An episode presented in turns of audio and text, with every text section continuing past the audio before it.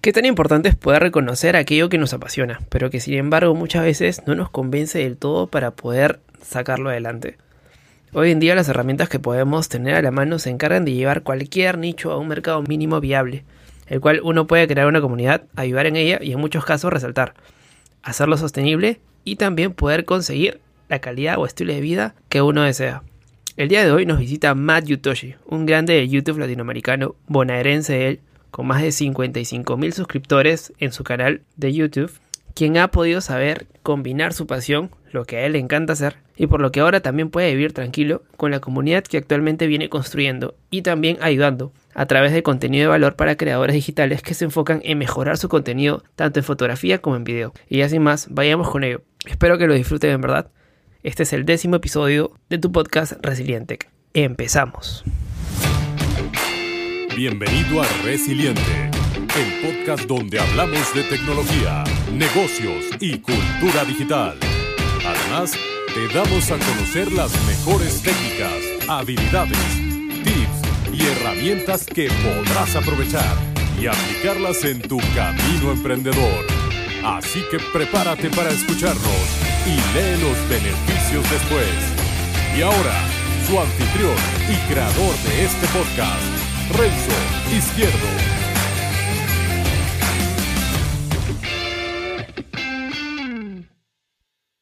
Dale, está, ahora sí. Muchísimas gracias. Como te había comentado Mati a la interna.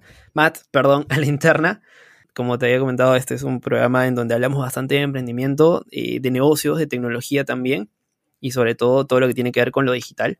Eh, una de las cosas que hablábamos a la interna era que primero me gustaría saber y que mi comunidad conozca también cómo es que se define el propio Matt Yutoshi. Yo lo conozco como un youtuber creador digital este, que ya lleva como 55 mil eh, suscriptores en YouTube y que está para más todavía, argentino de, de nacimiento, se encuentra en Buenos Aires, para los que no lo conocen. Eh, con ustedes, Matt Yutoshi, quien también se va a presentar y va a poder decir eh, cómo es que quieren que, que la comunidad resiliente pueda conocerlo. Bueno, Renzo, eh, primero gracias por la invitación a tu podcast.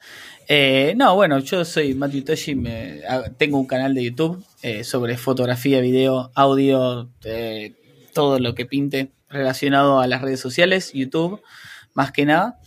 Y en realidad hago un montón de cosas, pero me conocen por eso, más que nada. pero me gusta hacer todo de todo porque yo no me gusta estar parado, me gusta moverme todo el tiempo, entonces de repente podés encontrar un pasado músico mío, un pasado... tengo, tengo podcast, tengo eh, eh, canal de YouTube, ahora entré en Twitch, estoy todos lados. Intento estar, hacer todo porque si no me aburro. Qué bacán. ¿Hace, ¿Hace cuánto comenzaste con esto de, la pasión por, por la creación digital en, redes sociales? En realidad yo, yo lo adjudico más que nada o sea, no a la creación eh, digital, ¿no? O sea, de crear en, redes sociales, sino para el mundo. Yo desde los 14 que soy músico y mi sueño era ser rockstar. No, no, no, no vivir de la música, mi sueño era ser rockstar, no me importaba nada más.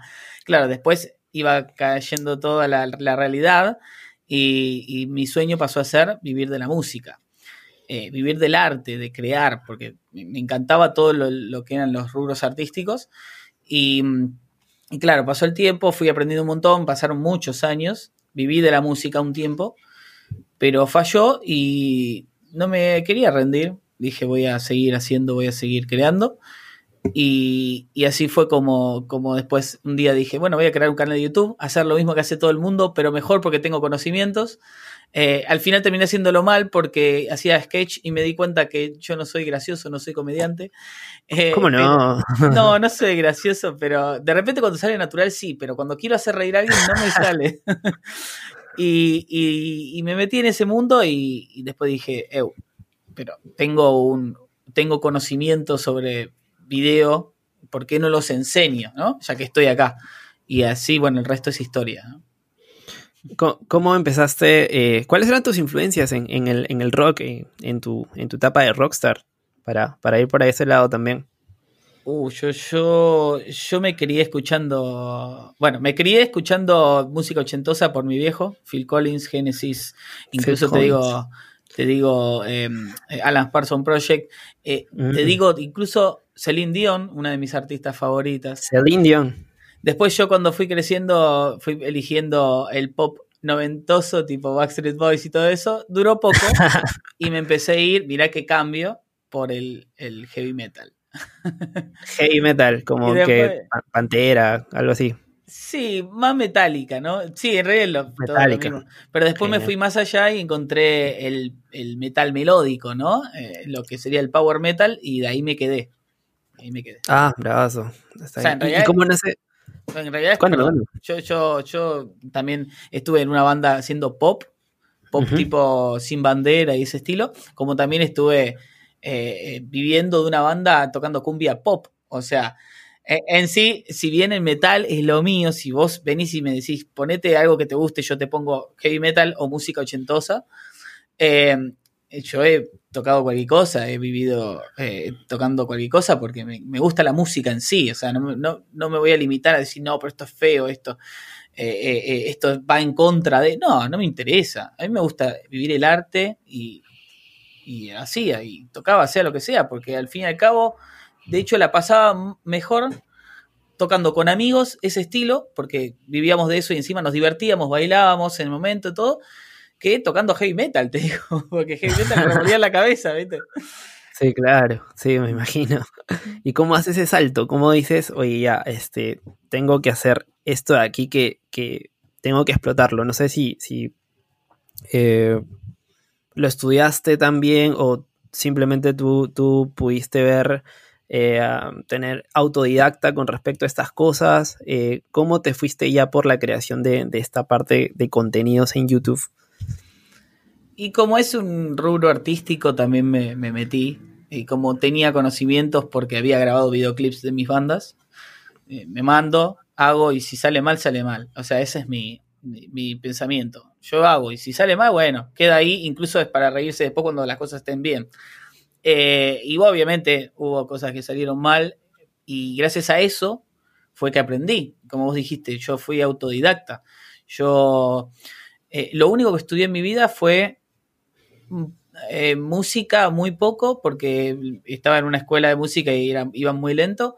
Canto, guitarra aparte, pero después eh, producción musical, nada más. El resto fue todo autodidacta.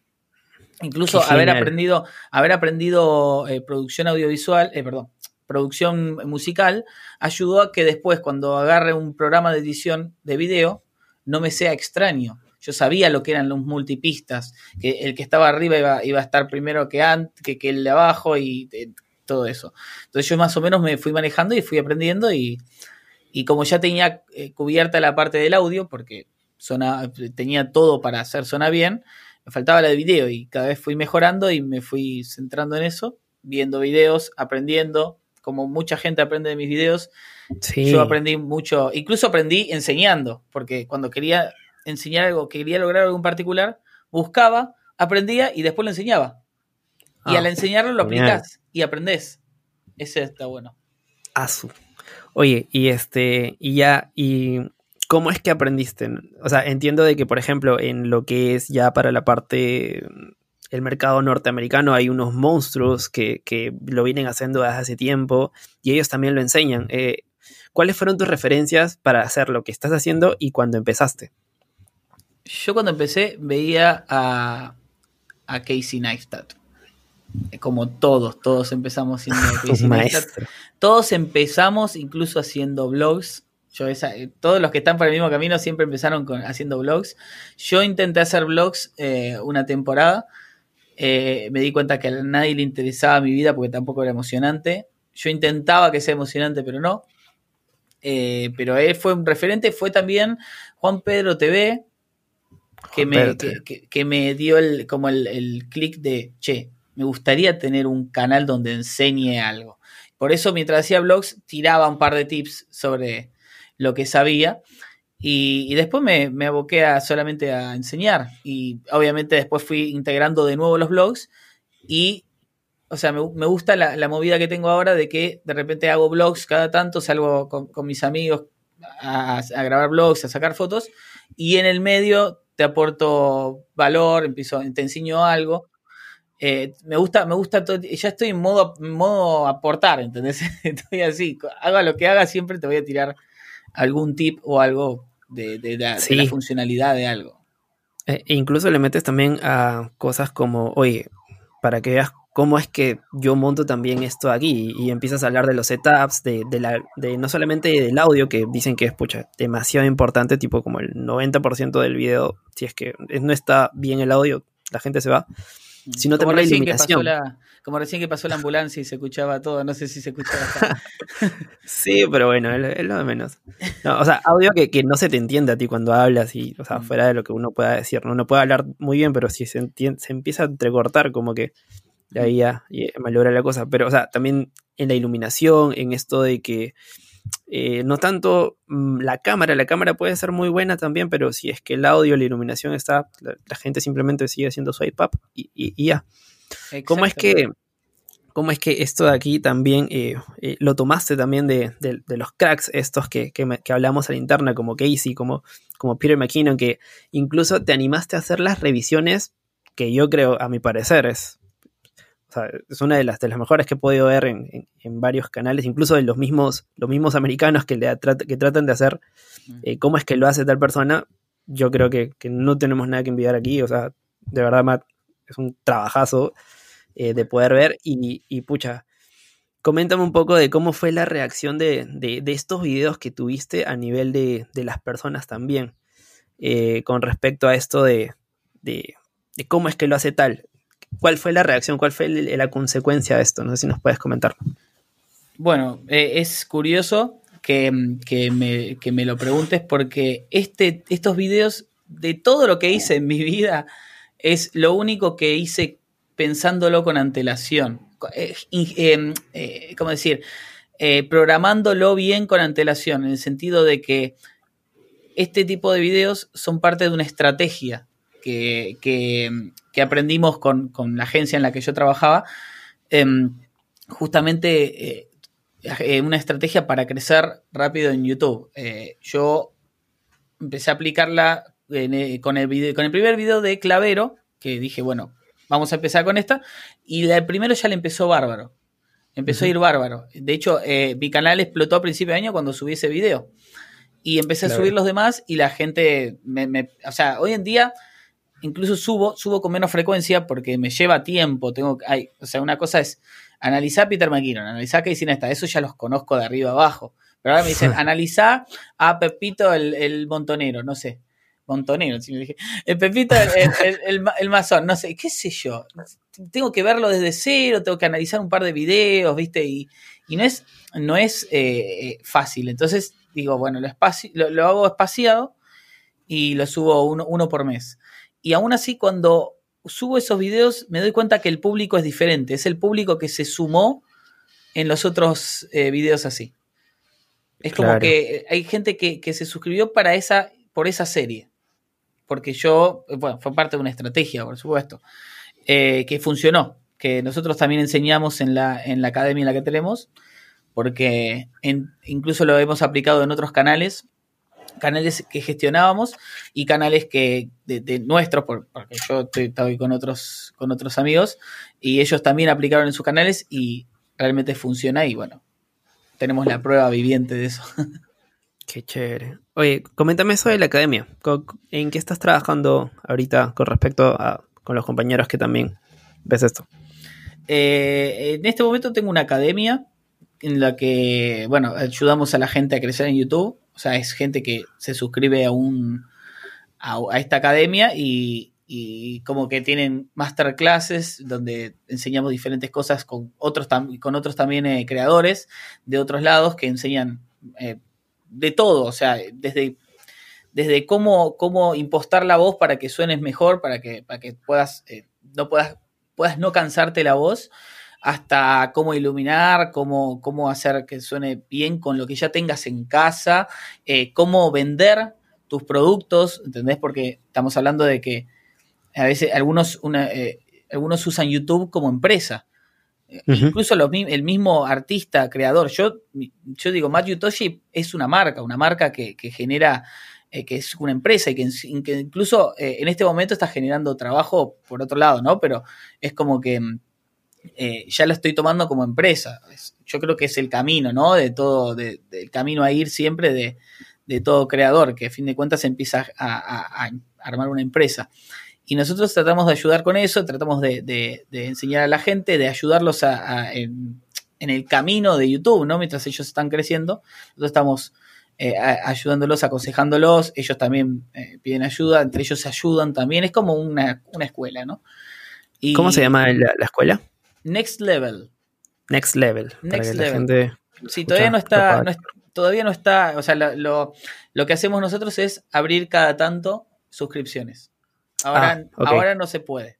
Pero si si quieren, me contactan por privado o contactan a, a Waco de Crea y Sube o a Gabriel, del el economista youtuber, y cualquiera de nosotros eh, podemos hacer una, una, movidita por ahí y metemos. Pero cuando cada tanto hacemos como una masterclass donde presentamos lo que hacemos y, ahí decimos, bueno, se abren las inscripciones por tanto tiempo. Se anotan todos, se anotan los que se anotaron, club, cerramos y quedan.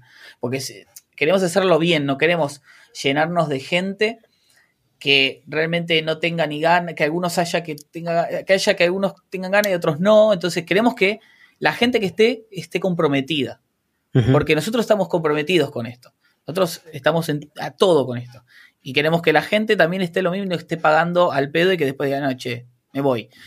queremos que si realmente te vas y dejas de pagar es porque realmente no podés. ¿entendés? Pero no podés y, no, y ves que no te está sirviendo, no sé, pero en el último en el último, igual buscamos que no, ¿no? Pero, pero, pero que, pero buscamos que te sirva, realmente que estés comprometido. Por eso la hacemos bien pensándola.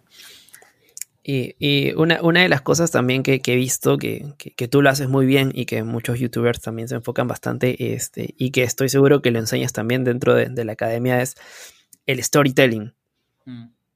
¿No? ¿Cómo, ves esto aquí? O sea, si bien se, se, dicen un montón de cosas, incluso hay libros de storytelling, ¿Cómo llevas tú esta historia que transmites a, las personas que, están eh, de frente del celular, de frente eh, de la laptop en muchos casos?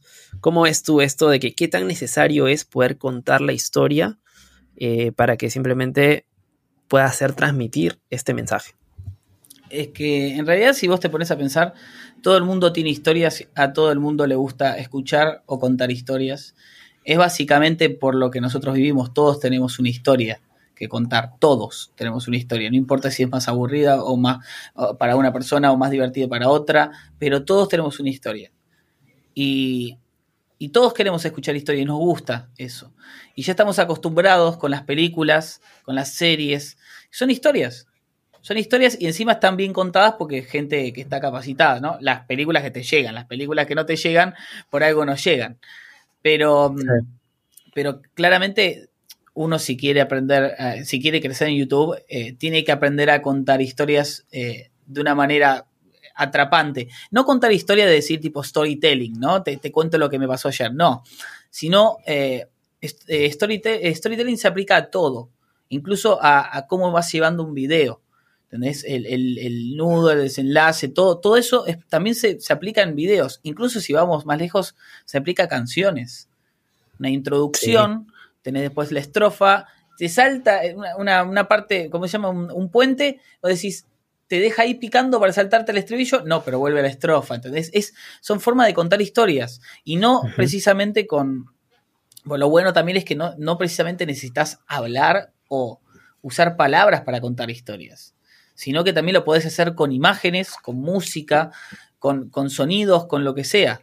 Hay, hay, gente impresionante en internet que no, no, no, no, abren una, no, no dicen nada, no dicen nada, pero con imágenes te llegan, viste, te logran llegar. Sí, claro. Y, eso es lo, y eso de fin de cuentas lo que garpa, porque si vos, si, si vos vas a un video y, y te vas emocionado de ese video, le vas a dejar un comentario e incluso te suscribís. Si vos te vas feliz porque te reíste mucho, porque te divertiste mucho realmente, te comenta, le comentás, te suscribís, porque querés ver más de eso. Si vas y si, si, incluso te genera odio, lo que, no lo que está diciendo, lo que te muestra, porque él está hablando de algo que te genera odio. Vos genera empatía. Entonces, vos te, te- te dejas un comentario sobre eso y te suscribís. Incluso los haters, el que entra y vos le generás un También. rechazo fuerte al punto de que esa persona tenga ganas de comentarte, estás haciendo las cosas bien. No porque tenés haters. Porque haters, eh, en, cierto punto, son- no, no es nada lindo, ¿no? Que te puteen, que te digan eh, cosas de mierda. Porque sí, porque una cosa es una crítica constructiva, eso sí. Pero de repente alguien te putee porque sí. No tiene sentido. Pero eso indica que estás haciendo las cosas bien porque estás impactando en esa persona. Estás haciendo que esa persona se sienta enojada, triste, envidiosa, lo que sea. Pero vos estás generándole algo a esa persona. Y eso es parte del storytelling también. ¿Entendés? ¿Por qué? Porque tal vez no tiene, no tiene, eh, no, no puede empatizar con la historia, con lo que vos estás contando, entonces te odia, ¿entendés? Pero vos estás llegándole. Entonces algo tiene que hacer. O putearte o amarte, ¿entendés? Entonces, eso es, es lo importante. Después, eh, si vos estás generando videos que, o, o, o lo que sea, ¿no? Que de repente haga que la gente entra, escucha y se va, eso es que no estás contando bien una historia, porque tal vez no estás impactando en esa persona, no estás dejando nada. También Sí. eso, ¿no? El tema de dejar cosas, pero fuera del decir eh, aporto valor, enseño algo, porque el storytelling, contar bien una historia, en sí estás aportando algo, estás aportando sentimientos, de, un- de cualquier tipo de sentimientos. Y la, y la persona, al, al sentir algo, va a, va a quedarse más o va a, a- a generar una interacción que a vos te sirve. ¿Entendés? Lo, lo peor que, que, entonces, y lo, o sea, lo peor de todo es que estas personas que, que terminan siendo haters, o sea, terminan también suscribiéndote a, a tu canal, ¿no? Algunos sí, mira, yo tengo, yo tengo eh, dos haters. Les mando un saludo a mis haters si me están escuchando, porque seguro me escuchan, me ven todo. Que cuando me comentan cada tanto, viste, ahora YouTube tiene una nueva función de que te dice si está suscrito o no esa persona. Ok. Si tiene las suscripciones eh, públicas. Los dos, los dos que más me hatean, porque me hatean por todo, porque odian esa parte de mí que, que, que vende cosas, pero, no, pero le gusta aprender de mí. Están suscritos. O sea, es claro, súper irónico. Sí. Y, y nada, no, qué sé yo, a ver, eh, hay que tomarlo por cómo viene realmente. A los haters No, hay sí. que eh, de todo tipo de haters, hay que tomarlo como viene. Si viene una persona y te dice, mira, con todo respeto, el video me pareció una cagada, porque tenés, porque esto, por esto, el otro, yo te le digo, le agradezco. Digo, gracias por tu opinión, sincera. Otra vez, eh, pelotudo, mira qué gordo puto. Digo, ¿qué, qué, qué me aportás diciéndome eso? Porque la idea es justamente, si me vas a decir algo, aportame como yo te estoy queriendo aportar en mi video. No, pero si te putean porque tienen ganas, güey chingón, te dicen algunos. ¿Qué- ¿Qué me estás diciendo con eso? Nada. Nada. Sí. Entonces, eso es realmente ni, ni gasto, ¿entendés? A veces lo- los puteo yo por, por, por, por inercia nada más, pero sinceramente nada, eso no te aporta nada. Oye, y coméntame algo, ¿cómo es que en este proceso de que ya te vas como, como contenido en YouTube, cómo es que ya enganchas y con tu comunidad de tal forma en que dices, esto va a funcionar, esto tengo que seguir acá? ¿O, cómo, cómo lo viste? ¿O simplemente lo haces porque, porque te gusta y cuando tienes tiempo lanzas? Pero estoy seguro que debe haber un momento en que dices, esto pinta para bien y de todas maneras vamos a seguir creciendo. ¿En qué momento fue en que tomaste esta decisión de esto tiene futuro? Cuando empecé a vivir de esto. No, no, cuando empecé a vivir, no. Cuando empecé a tener respuesta de la gente. Porque realmente vos no podés saber la respuesta de la. No, podés saber si algo funciona hasta que tengas la respuesta de la gente. Eh, muchos piensan que es subir videos, llenarse de comentarios y de likes y listo. Pero por eso también después tenés eh, youtubers como Yao Cabrera que tienen millones de visitas, millones de comentarios, pero son todos malos. Y a él no le interesa. ¿Entendés? Y él está haciendo un contenido malo, pero él no lo lee, no le interesa. Eh, de repente, si vos querés llegar a la gente realmente y generar una comunidad, vos tenés que escuchar a la comunidad.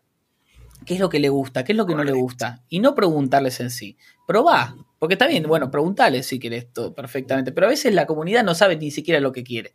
¿Entendés? Hay gente que, la gente, la mayoría de la gente no sabe lo que quiere. De repente, si vos probás y subís algo, a la gente le gusta, tiene una buena respuesta, te dicen, che, qué bueno que está, subís otra cosa, tenés menos respuesta, eh, este video fl- flojo, bueno, listo, ¿entendés?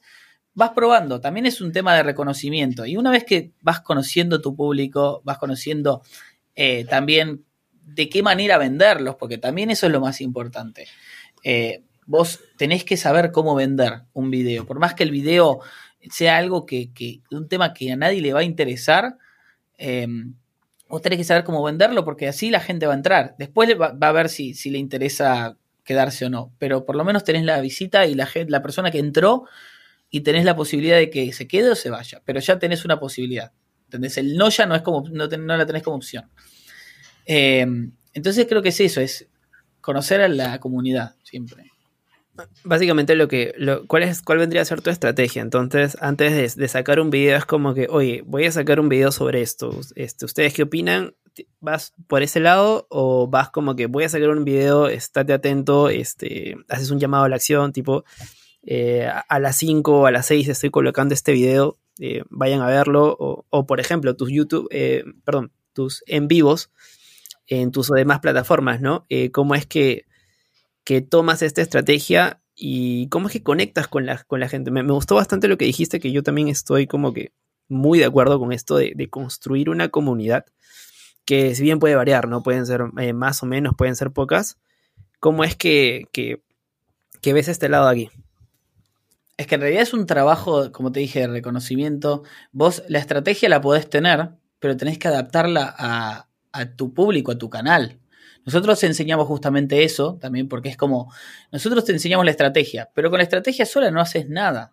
Vos lo tenés que adaptar a tu canal y crear contenido en base a esa estrategia, pero y en base también a tu canal, ¿no? Em, por ejemplo, el tema de, crear series, nosotros eh, eh, explicamos mucho de ser, crear series que tengan, que, que, sí, crear series en, YouTube, ¿no? Y de repente no, no cualquier serie de, cualquier manera eh, sirve, ¿no? A cualquier, no a todos los canales les sirve de la misma manera. Eh, yo puedo hacer una serie sobre youtubers, pero otra persona hace series sobre youtubers, no le sirve porque está en otro nicho. Es adaptarse y probar también, ¿no? Claro. Eh, probás una o dos series. Yo, cuando empecé con la estrategia esta, apliqué dos series en el mismo tiempo. Una, que es esta, me está funcionando bárbaro. Y la otra la paré porque los últimos videos no tuve muy buena respuesta. ¿Entendés? Parece que vino público de los primeros, pero venía de los otros también, de, la gente que venía de la otra serie, y como que no gustó. Dije, no importa, la dejo ahí, ya está, ¿entendés? Pero el tema es probar constantemente probar. Ahora estoy empezando una, nueva, eh, estoy empezando una nueva estrategia incluso. Y, a ver, eh, es cuestión de, estar constantemente reinventándote, probando cosas nuevas, eh, siempre con cabeza, no es decir, ah, voy a hacer porque sí. No.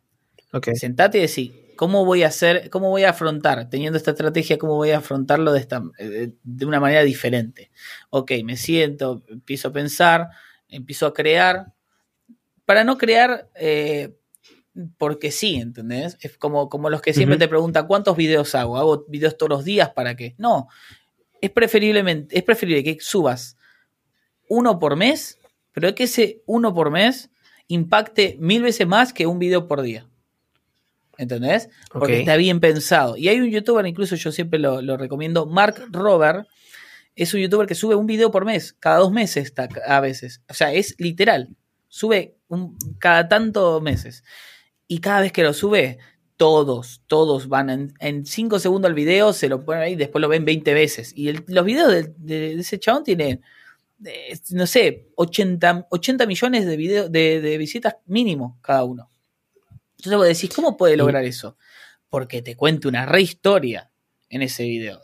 O sea, no una historia en sí, sino que sabe cómo, cómo, cómo, cómo llevarte durante el video y, cada cosa que hace incluso no es que dice, bueno, voy a, reaccionar a memes. No. El tipo te va a hacer algo grande. Si va a hacerlo cada dos meses, lo va a hacer bien, lo va a hacer grande, va a hacer algo impresionante. Le va a poner cámaras a un pedido de, Amazon para que después la, gente que se robe esos pedidos de Amazon llegue a la casa, lo abra y le salga una, no sé, una pintura por todos lados y que quede todo grabado, ¿entendés? Cosas así por ejemplo. Pero lo hace bien a lo grande. Pero si lo vas a hacer eh. cada tanto, tenés que hacerlo bien. Y, es, e, es, parte esto de, lo que comentabas de que uno cuando deja tal vez de hacer videos y como ya tienes una comunidad, ellos, ellos mismos te dicen, oye, ¿por qué no lanzas un video? ¿Por qué, qué, estás esperando? Y eso es porque ya vienes construido algo que viene de atrás. Y, eso es lo más bonito, ¿no? No sé si, si nos puedes contar un poco de eso. O sea, ¿qué te ha pasado de que has dejado un poco y, y la gente te decía, oye, ¿cuándo lanzas algo que, que te estoy esperando? En realidad me pasa al revés. Yo siempre, yo hago cada vez más contenido porque sí, porque me voy liberando de cosas y, hago más y tengo más tiempo. Aparte optimizo mi contenido para hacer más, ¿no? O sea, lo, que hago, busco una manera de hacerlo más rápido, y, pero bien, sin bajar la calidad, y hago más. Y hay gente que me dice, ¿cuándo vas a subir video? Tipo, pero subo dos por semana, ¿qué más quieres? y como me gusta tanto, porque me gusta estar haciendo cosas, cuando no estoy haciendo nada, me conecto a un directo y, aporto por ese lado también, porque es un tema de, hacer un video largo, ¿no? Eh, estar ahí más. Y yendo un poquito, mm. yendo un poquito más atrás, ¿qué tanto tiene que ver, eh, como hablabas de tu flujo de trabajo, tanto que tiene que ver eh, esto de, no sé, la, este mismo flujo, este, no sé, qué tuviste que adaptar, cambiaste tus hábitos, tu, tu, disciplina en algunas cosas, diste prioridad a algunas, no sé si si, si nos puedes comentar un poco sobre eso. Bueno, como yo te digo, yo toda la vida fui eh, músico y siempre estuve con ganas de crear, ¿no? Eh, pero la clave de todo eso fue que yo lo creaba porque me gustaba. No, no me forzaba a hacerlo, no me, decía yo quiero ser rockstar, por eso tengo que crear. No, yo quiero ser rockstar y ya estoy creando. ¿Entendés? Porque, porque es, es, si a uno le gusta, lo va a hacer. Eh, incluso a mí me pasa, como también a muchos amigos míos, nos pasa que em, nos excedemos de las horas que normalmente tendremos que trabajar. Lo ideal es trabajar 8, 10, como mucho, 12 horas por día. Incluso podés trabajar mucho menos, no pasa nada. Pero yo estoy de las 24 horas, me despierto de trabajo, me, me, acuesto trabajando, pensando. Porque cuando uno le apasiona lo que hace realmente, no hay nada en el medio que se te pueda interponer para que vos no hagas. Ese es el tema. Eh, y hay mucha gente que, que, dice, no, pero yo eh, tengo, yo procrastino y todo. Entonces, ¿realmente es lo que te gusta hacer eso? ¿Entendés? La prueba, la mejor prueba, la mejor prueba es, es hacer. Porque uno dice, ¿cómo empiezo? Bueno, el paso más difícil de todos es empezar. El paso más difícil es sentarse, prender la computadora. Dispuesto a grabar o editar o lo que sea. Es el paso más difícil, porque cuando ya estás en el, haciendo, no seguís, estás en, un estado en el que no, no, no tenés ganas de parar. Si es que lo que te gusta, por supuesto. Si a vos te cuesta empezar y cuando empezás no te emociona lo que haces, entonces dedícate a otra cosa porque no, no es lo tuyo eso. No te gusta realmente. Uno tiene, algunos también está la idea de que a algunos les gusta ser influencers, pero no les gusta lo que conlleva ser influencer, ¿no? Les gusta recibir cosas gratis, pero no les gusta editar videos ni ponerse enfrente de la cámara. Simplemente les gusta crear eh, eh, historias de Instagram. Y está bien, porque Instagram, como también ahora TikTok, hicieron ese trabajo más, más rápido, ¿no? Porque antes, cuando te sentabas horas y horas creando videos para que tengan un impacto, ahora tenés mucho más impacto haciendo las cosas mucho más rápidas con una explicación, con TikTok. Y está bueno. Y ahí también te das cuenta quién tiene ganas y quién no. El que no tiene ganas no hace algo tan simple como aprender, como abrir TikTok y grabar haciendo una, una no sé, una reacción a algo, lo que sea. Es, tan, tan simple hoy en día que si no haces es porque no te gusta. No te interesa realmente. ¿Y cómo definirías esta parte en donde hablando lo, lo que dices, ¿no? Eh, las, si tuvieras que segmentar a tu público y ponerla en las personas que en YouTube con las personas que te siguen en Instagram, como que hay una, una gran diferencia, ¿cómo podrías definirlas? ¿Por qué las personas, por qué no uno tiene la misma cantidad de, de seguidores o suscriptores en ambas redes sociales? ¿Cómo definirías a cada uno? Sí, no, es como. A cada red. Es como, es como raro. Igualmente yo porque ofrezco diferentes cosas en cada red, ¿no? Eh, en sí, el grueso está en YouTube. El grueso, lo, lo, lo, lo, que es lo máximo que ofrezco está en YouTube. porque son videos bien editados, porque son videos guionados donde te tiro toda la información junta en 10 minutos y aparte interactúo y, me gusta, viste, eh, sí, interactuar con la gente aunque esté en un video. Pero de repente que quiere una interacción más real, más personal, normalmente tiene Instagram, para cualquiera, en mi caso también, en mi caso es así, pero en la mayoría es tipo una, un contacto más personal, es Instagram. A menos de que seas Messi, que te suben las fotos a vos mismo, ¿entendés? Como tenés un community manager. Pero con el creador normal, ¿no? El que, el que se, edita su propio video, sé que, nada, es el, el, más chico, ¿no?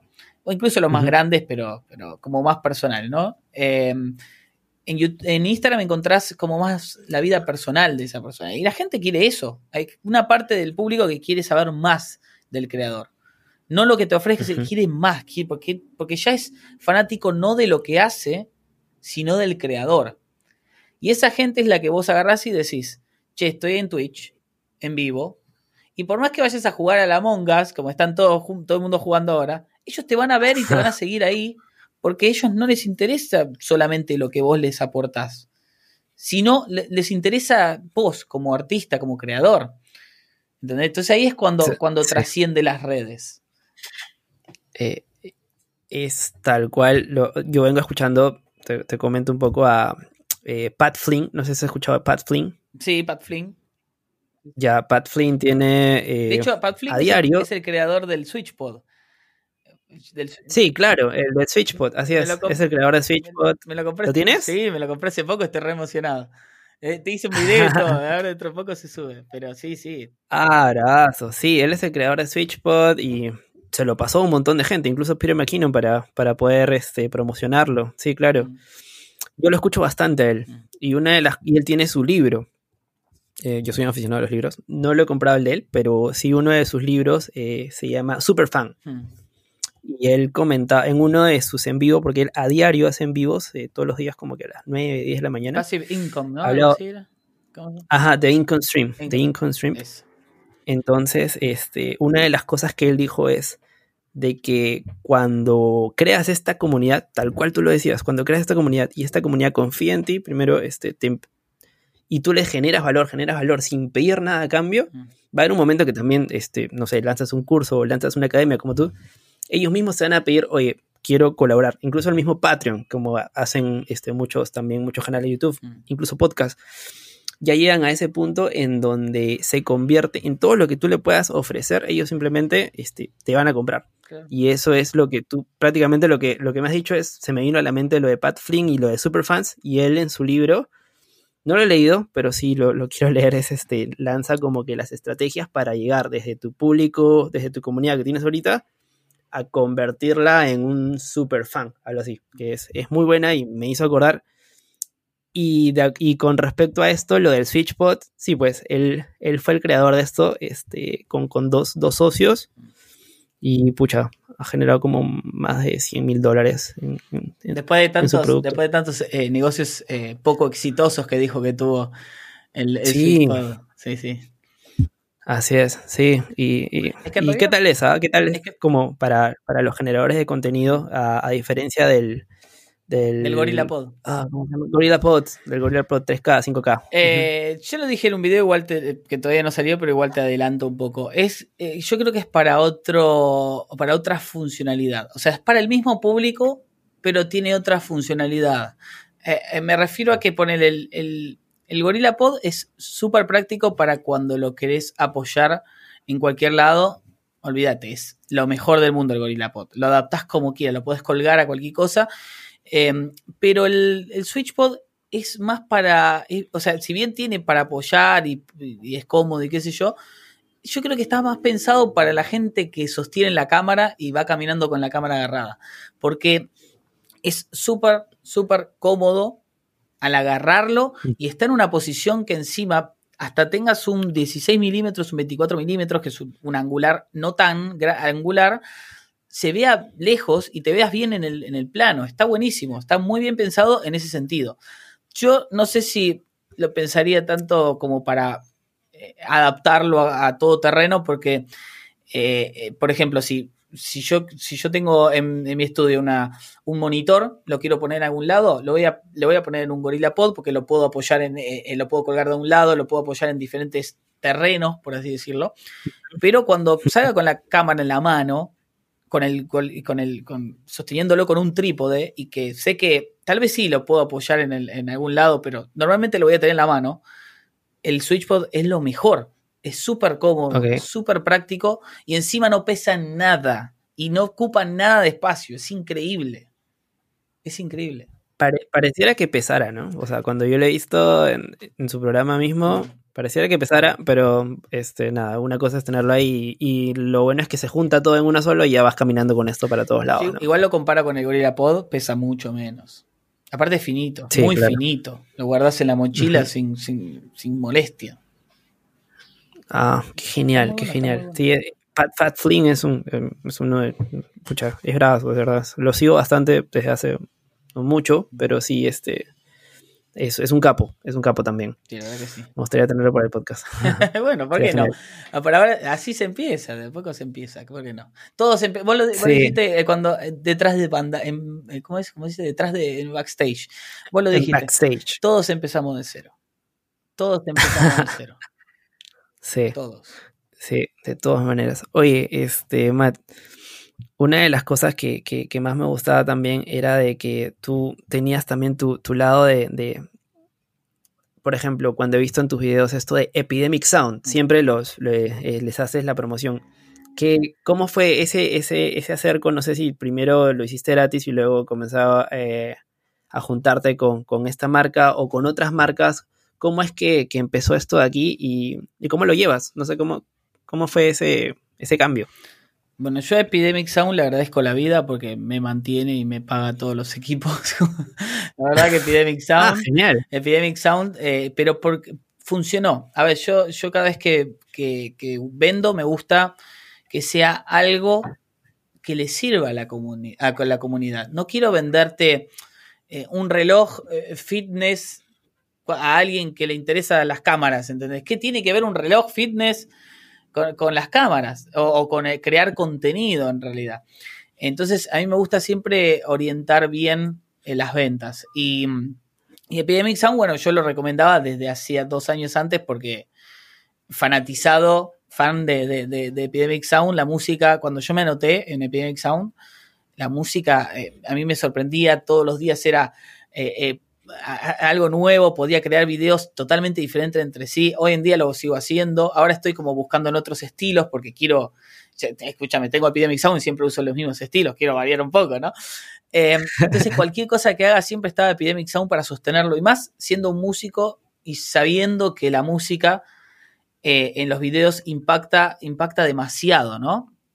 Entonces, entonces eh, yo siempre lo recomendaba y y me acuerdo que en un video recomendé, ¿no? Recomendé así por decir Epidemic Sound, Artlist y qué sé yo. Eh, para... antes, antes, que todo. Sí, no, cuando ya estaba con Epidemic Sound, pero eh, porque también usaba Artlist porque em, un, eh, trabajaba con otro, con otro, con una, con, otro, ¿cómo se llama? postproductor. Que, que él tenía Artlist y bueno, me pasaba, entonces como que entre ellos yo dije, bueno, puedo hacer una comparación y ver cuál es mejor también pasó mucho el tema del fanatismo, ¿no? Yo era muy fanático de Epidemic Sound, entonces le tiraba flores. Ponele que medio mes después, Epidemic Sound sacó un plan de afiliados donde eh, vos recomendabas y por cada persona que se anotaba, te daban un mes gratis. Yo dije, wow. encima, encima, encima Epidemic Sound, que me encanta tenerlo gratis olvídate. Pero claro, viste, yo ya había tenido eh, afiliados antes, programas de afiliados antes, eh, y no, no habían funcionado. Tanto no, viste. Eh, Amazon, Amazon me estaba funcionando, pero apenas. Entonces yo dije, ¿cuánto me va a funcionar? Bueno, estoy, a ver, estoy, es un simple link, ¿no? Y lo puse en ese video, porque en el video digo abajo en el link en la descripción, lo actualicé y empecé a, y, no, no, no, recomendé, simplemente lo dejé, lo puse abajo en, la descripción de los videos nuevos. De repente, en el primer mes tuve ocho personas que se anotaron. Ya tenía casi un año gratis. Un año gratis. Fue ahí cuando me contactó eh, Epidemic Sound y me dijo, vimos que tuviste muchas ventas, estuvo bueno, bla, bla, bla, queremos pasarte al programa de embajador. Ser embajador de Epidemic Sound, en el cual eh, también es un programa de afiliados, pero esta vez no te dan gratis. Aparte de tener gratis Epidemic Sound, te pagan por cada afiliado. Eh, entonces eh, me anoté, empecé a, empecé a generar y me di cuenta que realmente vender eso, algo que a la gente le interesa y que lo busca, porque mi público es más que nada el público youtuber, ¿no? Eh, que quiere crear contenido en YouTube. Epidemic Sound es la mejor oferta, lo mejor que te puedo ofrecer. Y, Sí. y me fue tan bien que después, bueno, hice una colaboración con ellos, aparte pagada, y ellos me, me dijeron, y, y cuando, como funcionó eso también, porque ya venía con Epidemic Sound, eh, me pasaron a otro plan en el cual también gano con el tema de los, los que se anotan en, en- en planes comerciales que son para clientes. Gano aún más. Es como que está... eh, eh, es- es- soy, ahora soy completo embajador de, de Epidemic Sound. y por eso hago tanta, publicidad, porque realmente me, me hace vivir de esto, ¿entendés? Gracias a, a Epidemic Sound y, un pa- y, y a la explosión que tuve a principio de año, eh, pude dejar de trabajar de para otras personas y, y, tra- y vivir de lo mío. Y ahora quiero volver a trabajar para otras personas, pero indirect, pero hacer un, un, em, un puente. Porque ahora empecé una, una agencia de postproducción donde tengo editores y bueno, no trabajo yo, por así decirlo, pero como la gente busca mi criterio en cuanto a edición, eh, yo no quiero trabajar más, pero por lo menos no quiero dejarlo sin nada. Entonces, de repente, no que, a mí me gusta siempre que cuando viene alguien a, a preguntarte algo, no me gusta no tener respuesta. En todo caso, si vos me preguntás algo y yo no te lo puedo dar, me gusta recomendarte a alguien. ¿Entendés? Pero no decirte no seco, así, no punto. No. Me gustaría decir no, pero tengo a alguien acá. Y en este caso estoy armando, como tenía muchas muchas ofertas de gente que quiere que le edite, empecé una agencia de postproducción con, con, en este momento tengo dos editores y, y nada, quiero, quiero, Ah, qué genial. Sí, sí. O sea, lo que justo una de las cosas que te quería preguntar era este, esto de aquí que tiene que ver con Mayu Toshi en tu canal. Tú haces todo, eres un todista. Tú mismo editas, tú mismo te encargas de la música, tú, mismo eh, metes mano, como se dice ahí. ¿Sí? Sí, o sí, o tienes algunas personas que te apoyan No, en la descripción, en, en, este, en la misma miniatura. no, no, todo yo. Qué genial. Y, y para cuando es para, para otras personas, sí, tú tienes la cabeza ahí, pero ya más o menos tú mismo escoges a las personas con las que quieres trabajar porque sabes de su capacidad. Claro, lo que pasa es que mi contenido, yo en- sí eh, perfectamente podría pagar un editor. Y, al me- y uno de los mejores incluso podría. El tema es que yo soy, yo, yo tengo que aprender, en ese sentido, eh, tengo que aprender a trabajar en equipo. Pero no confío en sí. O sea, mi contenido prefiero seguir haciéndolo yo en todo sentido para, para poder darle mi, mi, mi forma de ser, mi, mi, para darle lo mío, 100%. Ok. Eh, tal vez lo único que podría ceder es la edición de las miniaturas. O sea, que sería en realidad la edición de las fotos que saco para la miniatura, porque mis miniaturas simplemente son fotos, ¿no? Son fotos artísticas. Eh. Nada más como para mantener un estilo, pero aún así eso es lo que menos me cuesta. ¿Por qué habría de cederlo? De repente, hace un, hace un tiempo que ahora tendría que retomar, empecé con un amigo que es experto en, en cómo vender, justamente. Empecé a laburar eso, de decir, tipo, mira, tengo este video con esta idea, ¿cómo la vendo? ¿Cómo me decís que la venda? Entonces de repente veíamos entre los dos que cómo iba, cómo podía impactar mejor en el público. Y a los videos que ya estaban, tipo, decir, bueno, ¿qué, qué, miniatura impactaría, qué título impactaría en base al video que ya está creado? Eh, pero bueno, con el tiempo, eh, por, el tema de que poco tiempo y eso, dejé de hacerlo y, y- no sé, tendría que volver a retomar. Pero, pero claro, como, como yo, yo no puedo ceder lo mío. Me cuesta mucho, Ok. mucho. No, está bien. Y es que más si es que te gusta lo que haces. Mm, obvio, encima de eso, no es que lo hago sufriendo. Algo que sí cedería, tal vez, tal vez, en pero no es ceder, tipo acompañarme. eh, cuando salgo a grabar y esas cosas, que haya, que haya alguien que me grabe con la cámara. Ok. Pero aún así le- creo que también me costaría, depende del tipo de video, porque algunos videos está bueno en la, la el, el- ¿cómo decir? la intimidad que se forma entre yo frente al espectador agarrándolo yo, ¿entendés? Como la cercanía esa. Porque si alguien te filma, de repente es, tenés un equipo y todo eso, y, y a mí me, siento que la cercanía con el público se pierde un poco. Y no sé, Ah, depende del video igual. ¿eh? depende del video. Si estoy enseñando algo, prefiero que me graben. Pero si estoy blogueando, ¿qué tal? Estamos haciendo esto, vos y yo estamos bien. Está bueno, está bueno. Oye, también, también tienes un podcast, ¿no? Sí. Cuéntame un poco de eso. ¿Qué tal? ¿Cómo, cómo nació el hacer también algo de para que las personas también creadores digitales, o sea, lo, lo- entiendo que lo, lo que trataste de enfocarlo es en- necesariamente en creadores digitales en este nicho para, para que la gente también pueda escucharte eh, por Spotify. No sé si nos podrías comentar un poco eh, de qué trata, a quién va dirigido y, y más o menos cómo lo empezaste, cómo empezaste a cranear esta idea. En realidad, no, no sé si está dirigido para un nicho. En realidad, yo lo que trato es. Es, es un podcast donde yo comparto mis pensamientos y, y- y- y mis decisiones a ciertas, a ciertas cosas que, que, bueno, que vivo en el día a día.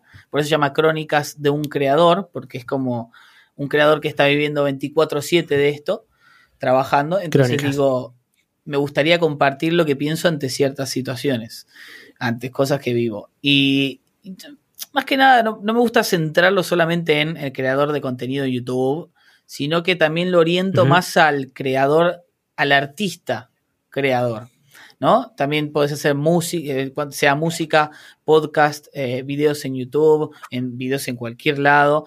El proceso creativo, que en sí hay cosas que son iguales para todos, pero hay cosas, otras cosas que son particularmente diferentes para cada uno. Bueno, me gustan las cosas que son en común para todos. Porque al fin y al cabo, vos sentás a un músico y sentás a un videógrafo a que escriban algo y los dos van a pasar por el mismo proceso.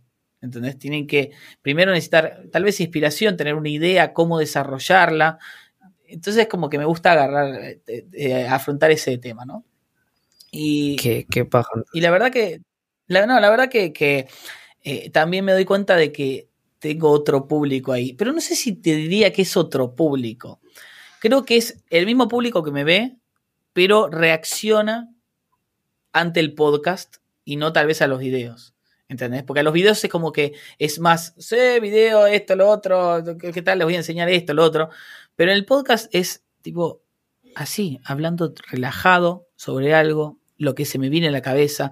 Y creo que eso llega más a otro tipo de persona más que busca más eso, ¿no? Más la cercanía, más que hay adentro de mi cabeza o de tu cabeza. Que, ¿Cómo funcionan esas cosas? Entonces de repente tengo, incluso tengo un público más grande en los podcasts y que reaccionan y todo, y me encanta. Me encanta porque de repente yo digo, charlemos, charlemos en Instagram, háblenme, porque viste, en podcast no tenés un lugar, un chat, así, una caja de comentarios. Entonces de repente digo, hablen en, en las redes y muchos me comentan y me pongo a hablar, y está genial, porque también hay gente grande que, con la que ah, empiezan a- tienen sus propias opiniones, te pones a charlar, y a la vez que ellos miran mis videos o escuchan para sacar valor, yo también tomo valor de eso. De hecho, eh, fuera de los videos de, de Peter McKinnon y todos esos grandes, yo también tomo valor de la gente que me mira aportando en base a lo que yo aporté. ¿Entendés? Porque yo enseño algo y de repente dicen, no, pero también puedes hacer esto. ¡Ew! Gracias. ¿Entendés? Claro. Uno, es- Sí. Esto es mutuo. Eh, De hecho, eh, esa es la, la función de la, de la comunidad, ¿no? Que vos aportes a, a- a la gente y que la gente te aporte a vos. Pues esto es, es- Sí, es por- mutuo.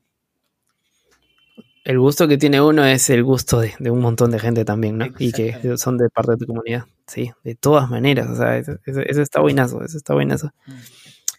Mati, cuéntame. Matt, perdón, cuéntame. Este, ¿qué se viene, qué se viene para, para Matt Yutoshi, eh, la persona, el, el mismo creador digital?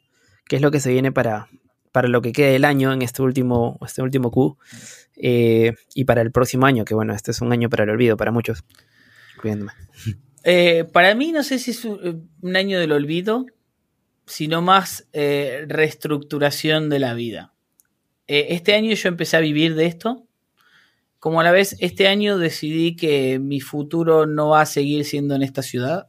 No sé si en este país, pero en esta ciudad no. hay muchos problemas, no solo económicos, bueno, en realidad hay muchos problemas políticos que llevan y desbordan a problemas económicos y problemas sociales y un montón de cosas que eh, la verdad que no, si bien estoy metido fuertemente en todo eso porque amo mi país, amo y no quiero tener que irme, en sí todo me lleva a eso. Em, ¿A dónde? A, irme. A, irme, ¿A, irme del país. Eh, no sé si a Uruguay, porque está acá enfrente, estoy cerca y es un país en, sí relativamente liberal, por lo que no voy a tener problemas en, invertir en lo que yo quiera, porque también ese es mi problema, ¿no? Eh, sino que también voy a estar más tranquilo, no va a haber una, una, constante grieta que hay en este país que, es, que nos lleva a enemistarnos con todo el mundo, por más que uno no quiera, tenemista, te pone, te, tenemista, dije, te pone, te pone, te pone en contra de, tal vez seres queridos. Bueno, no es mi caso porque por suerte no, no, no, nos afecta así, pero es como, no se puede vivir en este país. Eh, este país está yendo muy, muy, muy a, una, a un lado que no, que yo no apoyo para nada. Y, y bueno, Estoy viendo, este, este, fin de, este, este que queda del año estoy justamente analizando eso. Tenía otros planes, como grabar un corto. Lo voy a hacer, lo voy a hacer, tal vez lo haga antes de, todo esto. Pero mi cabeza está más que nada en, en mi parte personal. En la parte de yo no puedo estar bien, yo no puedo crear contenido bien si no estoy bien yo. Y no estoy cómodo eh, en, en, este momento, así que no sé cómo irá. También estamos en un momento decisivo, está todo cambiando muy rápido y hay que sí esperar un poco, como también ser parte de ese cambio. Pero, pero nada, no sé, eh, estoy en eso, estoy con la cabeza en eso y, no puedo pensar en otra cosa más que también, bueno, empecé para distraerme un poco el tema de la, de la agencia de postproducción, donde, donde derivo el trabajo, viste, como que estoy un poco más metido con eso, me tiene más preocupado, pero es preocupado bien, porque es algo que me gusta, ¿no? Pero nada, estoy en eso en este momento. Paré un poco las cosas. El canal sigue, todo sigue. Pero paré un poco los planes que tenía futuro para tal vez hacerlos más adelante de una mejor manera y más cómoda y sin problemas. La ventaja de esto es que donde vayas, igual tu contenido se, va a escuchar a todos lados y, y, de todas maneras la gente este, que, te aprecia en tu comunidad, te apreciamos en, dentro de la comunidad, te va a desear lo mejor, estés donde estés, y lo único que te va a pedir es que no pares de, estar ahí. no, al contrario, en realidad es tipo, haga, eh, eso, va, eso va a ayudar a, generar experiencias de vida que también yo, eso, gracias a eso pueda yo enseñar y ayudar a otras personas a tal vez lograr lo mismo, o tal vez eh, superarse, porque en sí también es estoy en el, si bien estoy en el nicho de la fotografía y el video, también estoy en un nicho que se llama superación personal. ¿Entendés? Ok. El tema de, en otras palabras, llamar motivación, ¿no? Eh, eh, también es mi tarea en sí, que me puse yo, motivar a la gente a que cree, no, no es simplemente decir, bueno, sí, esto se hace así, así. No, es tipo, sentate, poné el culo en la silla, agarrá, prende la computadora y laburá, ¿entendés, negro? Porque si no, no se va a hacer nada. Y creo que, eh, bueno, eh, gracias a, todo esto que, yo también estoy tratando de superarme de manera personal, eh, eso va, a alimentar mucho el contenido que yo pueda llegar a hacer más adelante. No sé si la pregunta es muy cliché, pero ¿tú crees que es muy tarde para empezar un canal de YouTube? Nunca. Al contrario es el mejor momento. Siempre, siempre la misma respuesta. Nunca, al contrario, es el mejor momento. porque, porque está todo para que vos hagas, todo. Y, por más que haya competencia, no, es competencia, porque toda la gente está, gracias a que hay mucha gente en Internet, a la vez hay mucha gente consumiendo eso en Internet. Entonces, hay mucha más gente que, pueda llegar a consumir el tuyo. Porque vos, fíjate, ¿cuánto, ¿a cuántos canales suscriptos estás vos? ¿A uno, dos? Eh, no. Ah, bueno, ahí está. como más de 100. Más de 100. Si yo te digo, mira, acá hay otro artista que acaba de iniciar y de repente te gustó mucho. Vos decís, no, no, no, pero yo ya tengo la capacidad máxima de suscripciones. No. Te suscribís, lo empezás a seguir, tal vez y si te llega, lo empezás a seguir más. ¿Entendés? Lugar para cualquiera hay en internet de sobra y nunca se va a acabar. Eso está genial. Entonces, este es el mejor momento. Ese, está buenísimo, ese está muy, muy, muy bueno. Sí, o sea, y, yendo por ese lado, eh, y con este, esta parte que, nos comentabas del, desarrollo personal, que es la motivación personal, este, ¿qué es lo básico? En pocas palabras, porque hemos hablado bastante de esto, ¿qué es lo básico que una persona eh, debe tomar para poder comenzar y, no dejarse, no sé, influenciar por, porque o que, ya, ya todo está ocupado o, que eh, simplemente no va a poder, es muy difícil crecer a esto. ¿Qué es lo que necesitas saber? Lo que necesitas tener es determinación y constancia. No, no, y no decir, no tomarse esto como una joda en sí. O sea, tomátelo como joda, divertite, disfrútalo, porque el camino es hermoso pero tomátelo en serio. O sea, si vas a querer crecer, tomátelo en serio, tomátelo las horas para trabajar, para editar, tomátelo como un trabajo que te gusta. Es así, no es un, no te lo tomes como joda, y, pero divertite, no dejes de divertirte, eso sí. Creo que ahí está la clave de todo, ¿no? De tomárselo en serio. Está bueno, está bueno, Matt. Oye, este, y solamente ya para, para ir terminando, no te preocupes. Este, ¿cómo te ves de aquí a unos cinco años? Yo nunca sé cómo responder esta pregunta. tipo, eh, eh, me gustaría, me gustaría, por supuesto, en estar en la misma situación que ahora, cumpliendo eh, metas que me esté poniendo. Ahora en este momento estoy cumpliendo metas. Me gustaría estar seguir cumpliendo metas. No te digo me gustaría estar en tal lugar porque mis metas cambian cada cinco minutos. Está perfecto porque estás moviéndote de un lado para el otro todo el tiempo. Siempre, siempre apuntando para adelante, ¿no? No para atrás. Sí, claro. Pero me gustaría, por supuesto, estar viviendo tranquilo en otro, en otro lugar, si es necesario. Y, y, tener y tener como la, la tranquilidad y tener no la tranquilidad. Me gustaría, en este, en este sentido tengo un, pensamiento bastante... A ver, me gustaría tener, poder invertir en ciertas, ciertos emprendimientos que den trabajo a gente.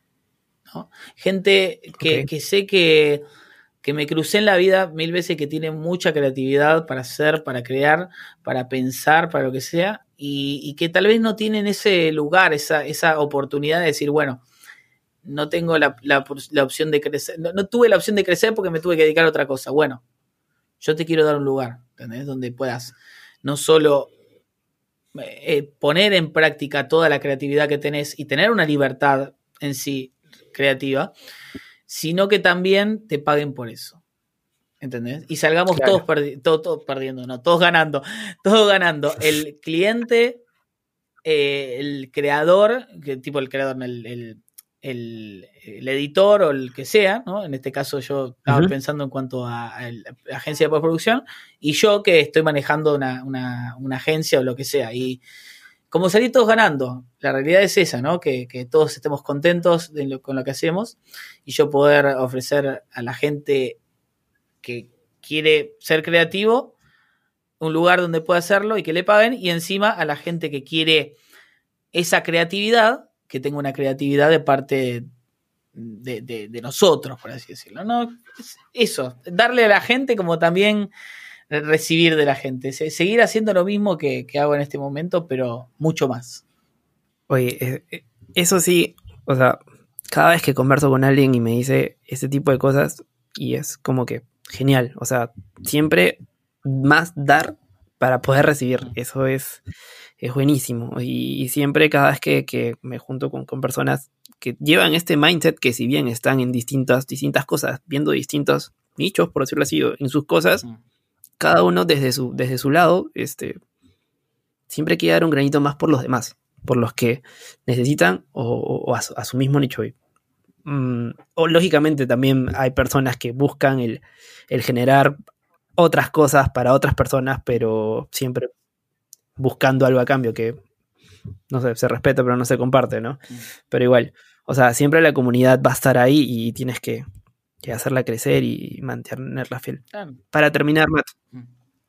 cuéntame algo que has descubierto, algo que digas, oye, esto tiene que saberlo alguien, a lo mejor no tus estrategias, tus tácticas que son propias de ti y de lo que vienes realizando, pero algo que digas, esto último que, que he visto, me gustaría que más gente lo sepa.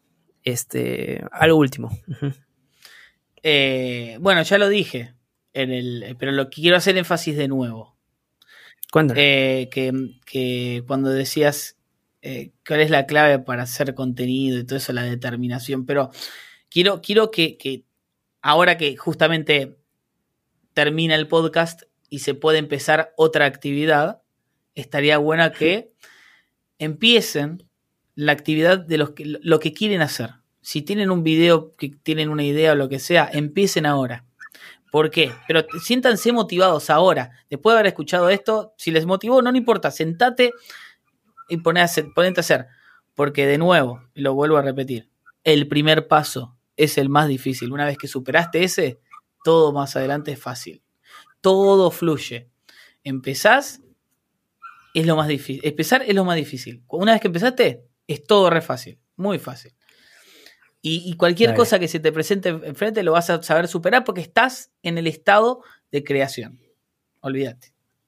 Empieza ya. Genial, Mm. genial. Sí, de todas maneras, de todas maneras. Espero poder tomar tu consejo de todas maneras y lanzarme. eh, está difícil este año, pero a lo mejor el próximo año con algo parecido, de todas maneras. Este, igual te quería comprometer, eh, lo estoy haciendo con mis invitados y no quiero que seas la excepción. Es que este, conversemos el próximo año. Me gustaría seguir en contacto contigo, pero igual ponerte una fecha, no sé si una fecha, pero sí el próximo año conversar para ver qué tal, qué tal nos fue, qué tal, qué tal nos ha ido con nuestros planes, a lo mejor eh, ya estás en otro país, no sé, con lo que tú decías, Perú no está mal, ¿eh? Por si acaso. Oh, bueno, sí, no, perdón, sí está mal. Como una máquina del tiempo. fin. Sí, Me gusta, me gusta. pero y, y ya, este, nada, muchísimas gracias igual. eh, espero tenerte el próximo año. La idea es poder continuar igual yo a hacer contenido eh, de valor para esta comunidad que quiero formar y que recién está, está saliendo. Muchísimas gracias, Matt. De verdad, no pensé que me ibas a responder. Y como que no fue enseguida, pero sí, me parece que fue el mismo día y, y directo. O sea, es como que ya, hagámoslo. Y es como que, pucha, de todas maneras no me lo esperaba. Y eso me agarraste, me agarraste en un momento complicado, pero traté de, de- de contestarte, obviamente, porque me gusta, me gusta que la gente esté motivada para hacer y que esté haciendo. ¿entendés? Entonces, si, si alguien se acerca porque quiere una entrevista conmigo, lo primero que me fijo es si está haciendo. Si tiene un podcast, si está. Porque si te dicen, sí, quiero, eh, quiero hacer un podcast, pero quiero que seas mi primer invitado. Que me estás usando a mí como un- una, una forma de empezar. No, empezá vos y yo me sumo, ¿entendés? Y como vos ya estabas haciendo, digo, bueno, listo. Te- yo siempre digo que sí a las, a las entrevistas a las que puedo. Obviamente no, no, me encanta, me encanta y me encantó y la verdad que la pasé bien y muchas gracias por, por la invitación realmente a, a tu podcast. Dale. Mm. Muchísimas gracias. Gracias. Muchísimas gracias, en verdad. Un grande Mayu Toshi. Espero que le vaya genial. Yo sé que le va a ir genial en todos sus planes que tenga de aquí a cierre año.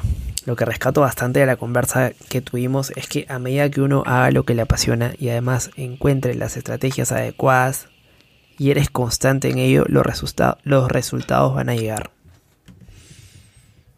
Ojo, como decía Matt, la intención es ir probando, es ir viendo cómo tu comunidad responde a tu contenido. No solamente quedarte con una sola estrategia.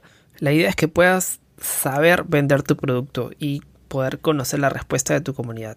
Siempre preguntando, escuchando bastante y siempre con la búsqueda de poder ayudarlos. De esta forma, ambos ganan. Por un lado, gana tu comunidad con el valor que le ofreces y también ganas tú porque por más que al principio sea gratis lo que ofreces, eh, obtienes algo mucho más importante, sobre todo cuando empiezas y que muchas organizaciones luchan por ello, la confianza de tu comunidad. Muchas gracias por haberte quedado hasta aquí. Espero que te haya gustado este episodio y espero también que sobre todo haber contribuido en lo más mínimo a tu forma de pensar. Y espero puedas ponerlo en práctica. Les recomiendo seguir a Matt Yutoshi en su canal en YouTube. Es un capo creando contenido en video y viene ayudando bastante a creadores que también puedan encontrar su propio estilo con lo que les apasiona. No olvides de visitar también mi blog en resilientech.com y también en redes en Instagram como arroba resilient-tech. Y por supuesto darnos follow en Spotify y regalarme 5 estrellas desde Apple Podcast si te gustó este episodio. Recuerda no olvidar ser feliz y agradecer por lo que tienes a medida que vas creciendo y consiguiendo todo lo que quieres. Cuídate mucho, mantén la distancia y siempre ve por más. Nos vemos en el siguiente episodio. Chao, chao. Gracias por escuchar el podcast de Resiliente. Visítanos en nuestras redes y también la web a www.resiliente.com. Te esperamos.